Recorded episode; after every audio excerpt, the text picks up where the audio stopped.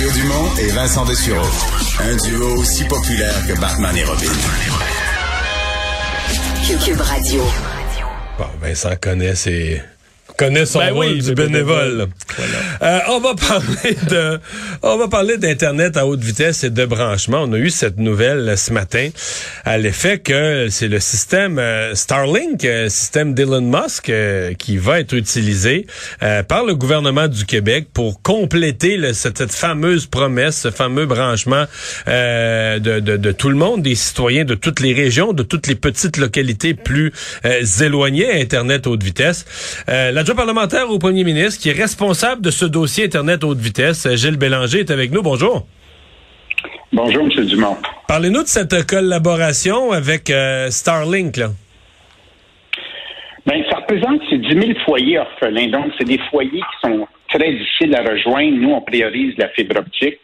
Mais rendu à un moment donné à, à 20 000 du kilomètre de déroulé de la fibre, si on est obligé de faire plusieurs kilomètres, on choisit une autre technologie, puis parfois le relief est plus compliqué.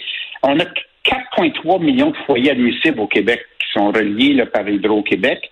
Et euh, là, on parle de 10 000 foyers. Donc, c'est 0,23% des foyers qui vont être branchés euh, par la technologie satellitaire basse orbite. Parce qu'il y a une technologie satellitaire qui existait avant, qui était ExploreNet, mais qui offrait des vitesses, euh, ça c'était à plus haute orbite, puis ça offrait des vitesses vraiment, vraiment basses et pas tellement un bon service.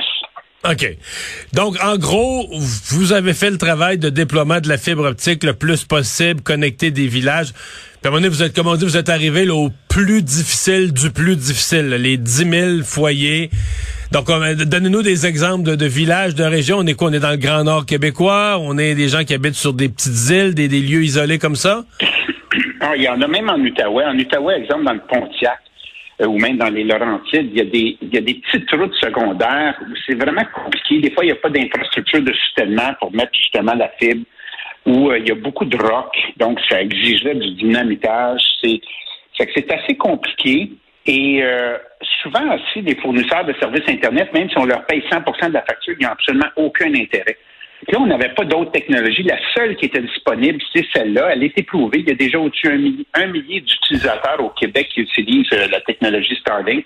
Ça va très bien. Il y a des bonnes vitesses de, il y a Mais- une bonne bande passante.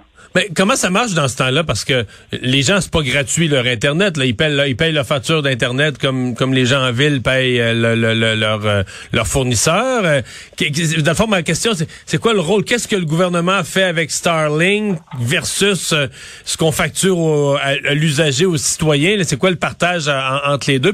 Quel est le rôle du gouvernement pour leur rendre le service disponible? Mais nous, on a notre promesse, c'était d'offrir Internet haute vitesse à, à tous les foyers du Québec. Donc, euh, on va offrir au même prix la technologie Starlink, c'est-à-dire euh, ils ne paieront pas. Euh, donc, moi, je parle des foyers admissibles. Il y en a peut-être qui ont acheté, euh, ils ont la fibre chez eux, qui ont décidé, décidé d'acheter Starlink. Eux, eux, eux, ne sont pas concernés, je comprends, là. Eux, c'est pas concerné. Mais mettons, moi, je, je suis un citoyen, puis j'ai pas de service, puis j'ai décidé il y a trois semaines de ça ou il y a un mois euh, d'acheter, ben là, il va être remboursé. Et puis celui qui l'a pas, ben c'est orphelin sur la carte interactive qu'on a mis. Ça va l'indiquer que ça va être euh, que ça va être un projet à venir, puis que ça va être le satellitaire. Donc, l'équipement va être payé et on va payer le différentiel des mensualités. OK. Donc, non, non, là, vous répondez à ma question. Donc, vous payez le différentiel des mensualités. Je- on, on va préciser là-dessus. Donc, quelqu'un qui vit dans une zone isolée, là, comme vous nous avez décrite, et qui, qui se serait pas occupé du gouvernement, là, qui se serait abonné lui-même à Starlink, c'est assez cher, là. Oui. Ouais, Ça peut pas coûter- définitivement, il va payer quelques centaines de dollars, peut-être Quel- 700 pour la, co- la coupole, puis après ça, ça lui coûte au-dessus de 100 dollars par mois. Ben nous, on va vouloir qu'il paye la même chose. Un, il, paye- il va payer zéro pour ses équipements. Puis deux, il va avoir un remboursement sur ses mensualités de façon à ce que ça euh, arrive au même chiffre. Mais vous ne payerez pas à qu'on a 100 branché par la fibre. Vous ne payerez pas à 100 vous, vous allez laisser à cette personne-là une facture qui soit l'équivalent de ce qui serait payé euh, euh, en n'importe où ailleurs au Québec, là, des gens qui ont un service régulier. Oui, comme pour les 330 000 qu'on a branchés, il y en a 340 000 en 2018.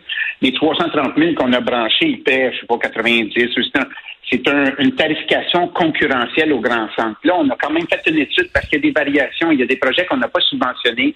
Il y a des joueurs qui sont tout seuls, c'est branché, mais ils arrivent quand même avec des prix élevés. C'est qu'on on, on à faire cette analyse-là de façon à être plus équitable à travers le Québec. Est-ce que euh, si on enlève ces euh, bon ces, ces 10 000 là, est-ce que tous les autres branchements aujourd'hui à la date où on se parle, est-ce que c'est fait, est-ce que ça va être fini à la fin de l'été? À quel moment tout le monde va être branché? Puis je, je pose la question en deux temps. Tout le monde autre que Starlink? Et à quel moment tous les, les futurs clients de Starlink vont avoir le service? Mais ben là, Starlink, c'est assez facile. Hein. Starlink, ça prend cinq minutes à installer. Euh, c'est plus rapide que la fibre optique, mais on n'aurait pas pu brancher le Québec euh, à Starlink au complet parce que la capacité satellitaire n'est pas là. Fait que là, on a réservé 10 euh, 000 plus un 5 000 optionnel. On est rendu, il nous en reste à peu près 160 000 à brancher. Et puis, on a un rythme de 30 000 branchements par mois. Il y a des clauses de pénalité. Ça se peut qu'il y ait des fournisseurs, euh, on, est, on les suit de très près. Ça se peut qu'en au mois de septembre, il y en a peut-être un petit peu à Bitibi puis l'Outaouais. Il va y avoir des retards, mais on, suit ça de près, puis on a des, des scénarios alternatifs et on a des clauses de pénalité. C'est toute une gestion, hein. Ça fait deux décennies qu'on en parle, puis là, dans le fond, on le fait en à peu près deux ans. Fait qu'on a créé de la surchauffe en région. Euh, c'est difficile de trouver des ressources. Mais il y a eu l'Ukraine. Nous autres, ça nous a retardé notre annonce d'à peu près deux, trois mois. On a laissé la place à l'Ukraine pour que justement Starlink, euh, SpaceX. Vous voulez dire que quand Elon Musk a annoncé qu'il donnait là, pour parce que bon, c'était du Starlink qui était peut-être prévu pour le Québec, ça?